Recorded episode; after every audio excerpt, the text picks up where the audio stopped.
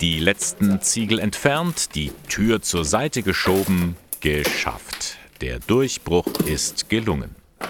Am Eichstätter Dom wurde am vergangenen Mittwoch das kleine Portal beim Nordquerhaus geöffnet.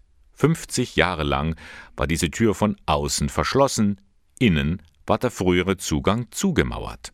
Nun soll an diese Stelle ein Aufzug kommen, erklärt Architekt Hermann Keim.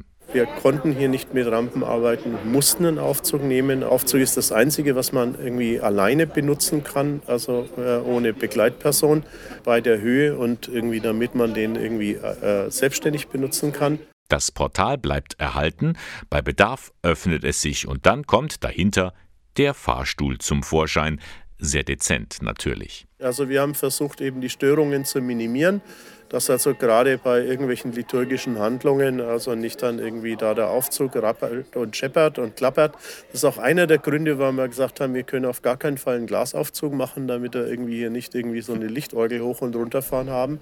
Aber es ist jetzt nicht so eine grelle Beleuchtung, die dann irgendwie unten bei der Messe zum Beispiel stören würde, falls da jetzt gerade jemand dann den Aufzug benutzen will.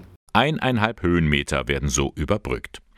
Über diesen neuen barrierefreien Zugang freut sich vor allem der Diözesanverantwortliche für inklusive Pastoral, Alfred Grimm. Die Kirche hat ein deutliches Signal gesetzt, Menschen sind uns wichtig, der Mensch ist der Weg der Kirche, Menschenrechte sind uns wichtig, die Teilhabe von Menschen ist uns wichtig.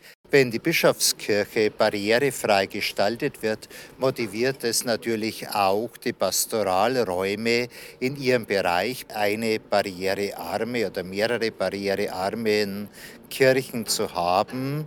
Und auch Katrin Wintergerst von der offenen Behindertenarbeit der Caritas in Eichstätt ist begeistert. Also es ist erstens eine Erleichterung und zweitens freut es mich einfach, dass äh, an die Barrierefreiheit gedacht wird, weil äh, oft es in denkmalgeschützten Häusern oder denkmalgeschützten Kirchen, wie es in Eichstätt ja viele gibt, das Barrierefreiheit nicht so leicht umzusetzen und deswegen ist es toll, dass man sich da Gedanken gemacht hat und dass das jetzt umgesetzt wird, auch mit Denkmalpflege in Kombination und dass das möglich gemacht wird, freut mich sehr.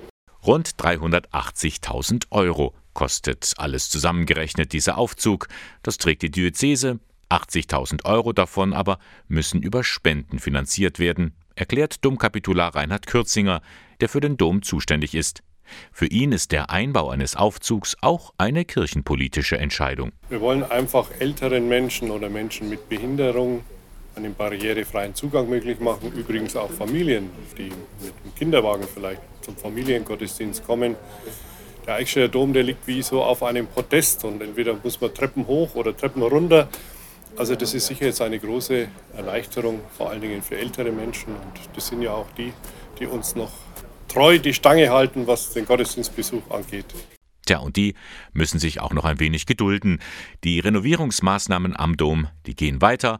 Bald geht man an den dritten und letzten Bauabschnitt heran. Das ist der Ostchor mit den Türmen. Geöffnet wird der Dom wohl erst wieder an Ostern in zwei Jahren.